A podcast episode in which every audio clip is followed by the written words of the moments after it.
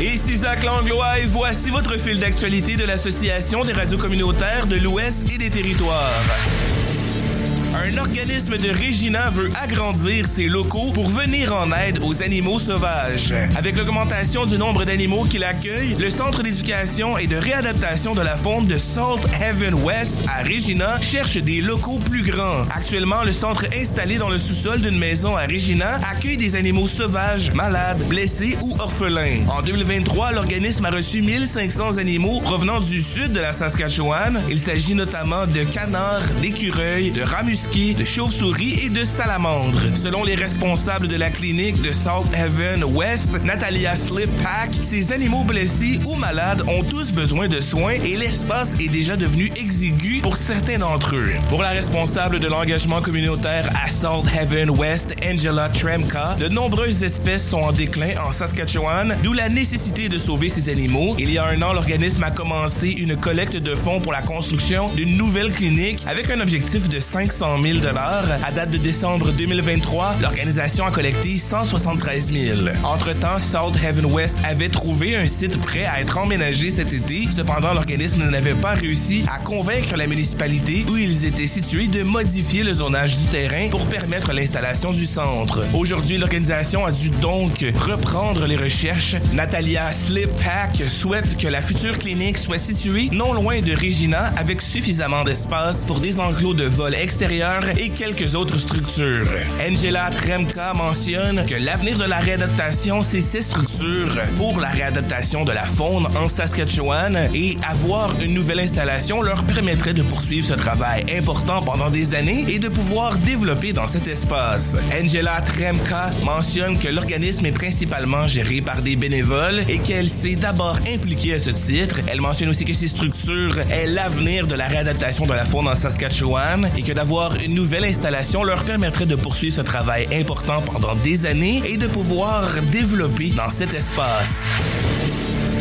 Un nouveau système d'eau potable de 40 millions de dollars pour la Première Nation Cri de Tataskiwiyak. Après six années d'avis d'ébullition d'eau, la construction d'une conduite d'eau de 40 km et d'une nouvelle usine de traitement débutera au printemps pour la Première Nation Cri de Tataskiwiyak au Manitoba. Le règlement du recours collectif concernant l'eau potable en faveur de plusieurs Premières Nations permet de financer le projet dont le coût est estimé à 40 millions de dollars selon la chef de la Première Nation Cri Tataskiwiyak, Beardy. Selon le site web de Services aux Autochtones Canada, 361 foyers et 5 bâtiments communautaires sont touchés par un avis d'ébullition depuis mai 2017. Lorsque les travaux seront terminés, la communauté d'environ 2400 habitants commencera à tirer son eau du lac Hassine par le biais de la nouvelle conduite d'eau et de l'usine de traitement, selon Services aux Autochtones Canada. Le gouvernement fédéral a déposé un projet de loi visant à améliorer la qualité de l'eau potable dans les collectivités des Premières Nations lundi le projet s'inscrit dans le cadre d'une décision de la Cour fédérale qui a approuvé un règlement de 8 milliards de dollars concernant les avis sur la qualité de l'eau potable. Ce règlement inclut 1,5 milliard de dollars en indemnisation à toutes les Premières Nations et à leurs membres qui ont été soumis à des avis sur l'eau potable d'une durée d'au moins un an entre novembre 1995 et juin 2021.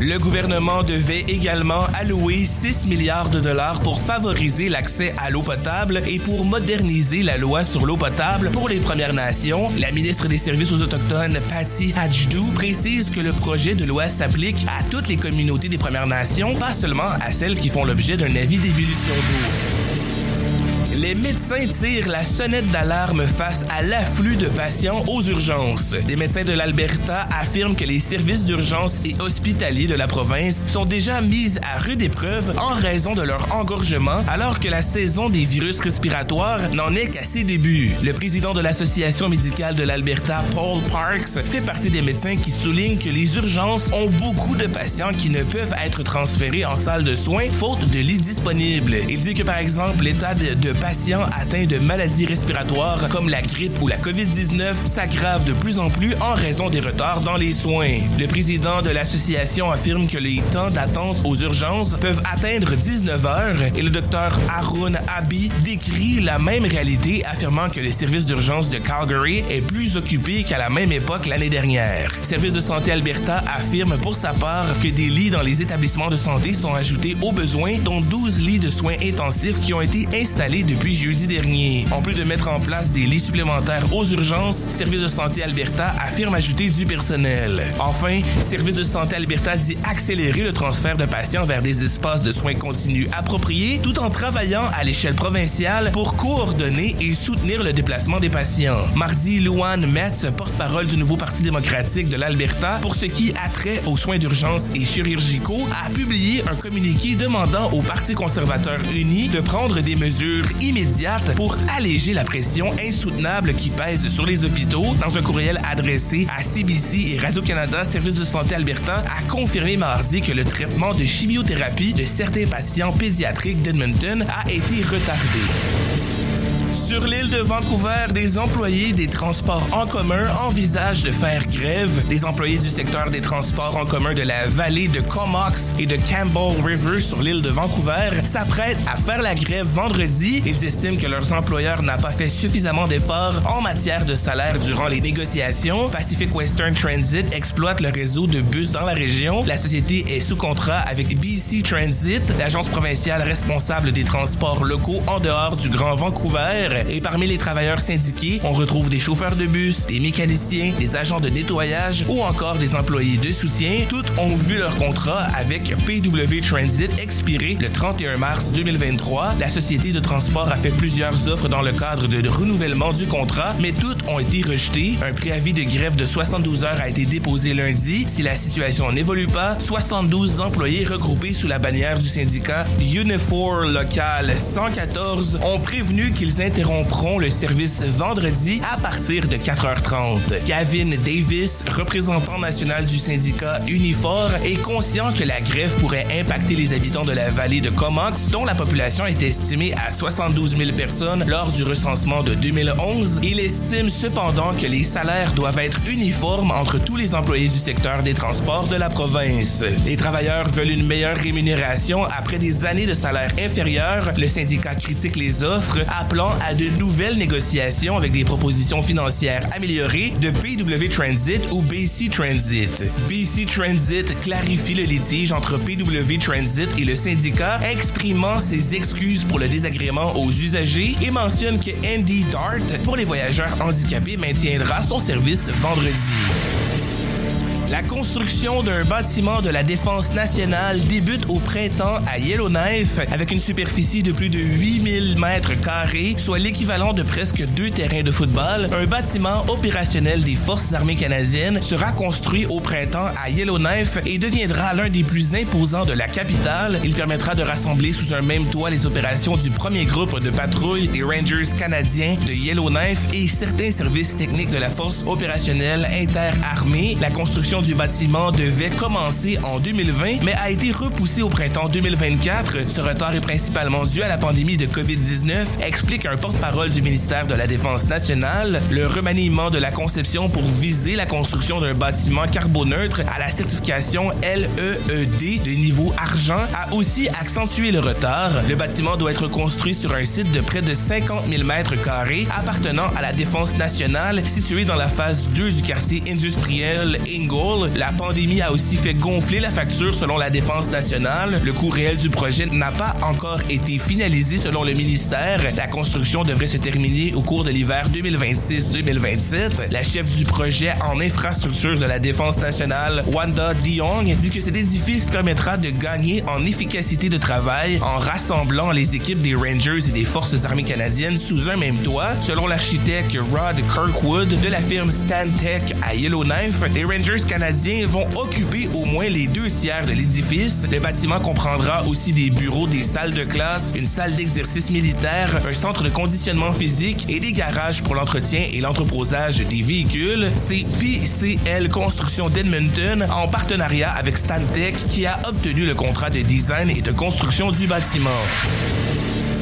Le Nunavut en queue de peloton en matière d'immigration au pays. Parmi les provinces et territoires au Canada, le Nunavut est le seul à ne pas disposer de son propre programme d'immigration. Bien que la crise du logement soit un frein considérable à la venue d'immigrants, le gouvernement territorial entend se pencher sur ce dossier en 2024. Le ministère de l'Exécutif et des Affaires intergouvernementales compte recruter dès l'an prochain un conseiller en immigration chargé d'identifier les priorités du Nunavut en matière d'immigration et de formuler des recommandations qui serviront à orienter un programme ou une politique en la matière, explique le porte-parole du ministère Casey Lessard dans un courriel. Entre 2016 et 2021, 240 immigrants se sont établis au Nunavut comparativement à 205 de 2011 à 2015 selon Statistique Canada. Ces nouveaux arrivants étaient principalement originaires d'Asie, 105 d'Afrique, 70 et des Amériques, 50. L'organisme de développement économique francophone offre entre autres des services d'aide à la recherche d'emploi, d'entrepreneuriat ou d'immigration en français et en anglais. En 2022-2023, environ 600 personnes ont fait appel au service de Carrefour Nunavut. En raison du manque de main-d'œuvre, le gouvernement du Nunavut doit actuellement faire appel à des travailleurs venus de l'extérieur pour répondre aux besoins du marché du travail. La pénurie de main-d'œuvre touche des multiples secteurs, dont l'éducation, la santé, les métiers et les professions spécialisées. En décembre 2022, un rapport du gouvernement du Nunavut a révélé que deux emplois sur cinq n'étaient pas pourvus au sein de la fonction publique territoriale. Dans le secteur de la santé, environ 51% des postes étaient vacants. Le gouvernement associe notamment la pénurie de main-d'œuvre au manque criant de logement. À l'heure actuelle, environ 3100 personnes sont en attente d'un logement social à travers le territoire, selon la Société d'habitation du Nunavut.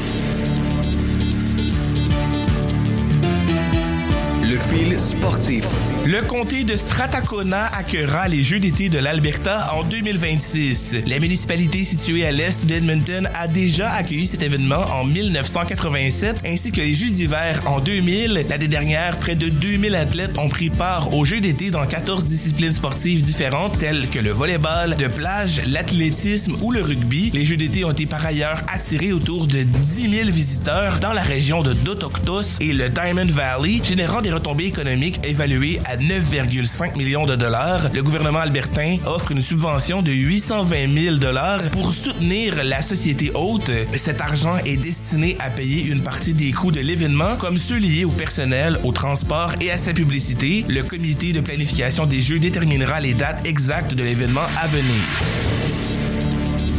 La nation Blood Tribe célèbre Troy Manyfingers, son premier triathlonien Ironman. Troy Manyfingers de la Première Nation Kainai, connu aussi sous le nom de Blood Tribe dans le sud de l'Alberta, a suscité la fierté de sa communauté pour avoir complété une course de triathlon Ironman. L'athlète de 51 ans se dit submergé par les félicitations qu'il reçoit depuis son succès en Arizona aux États-Unis. Il explique qu'il a par exemple reçu six mois d'adhésion gratuite à la salle de sport de sa communauté et que son patron lui a réservé une place spéciale de stationnement dédiée à Ironman.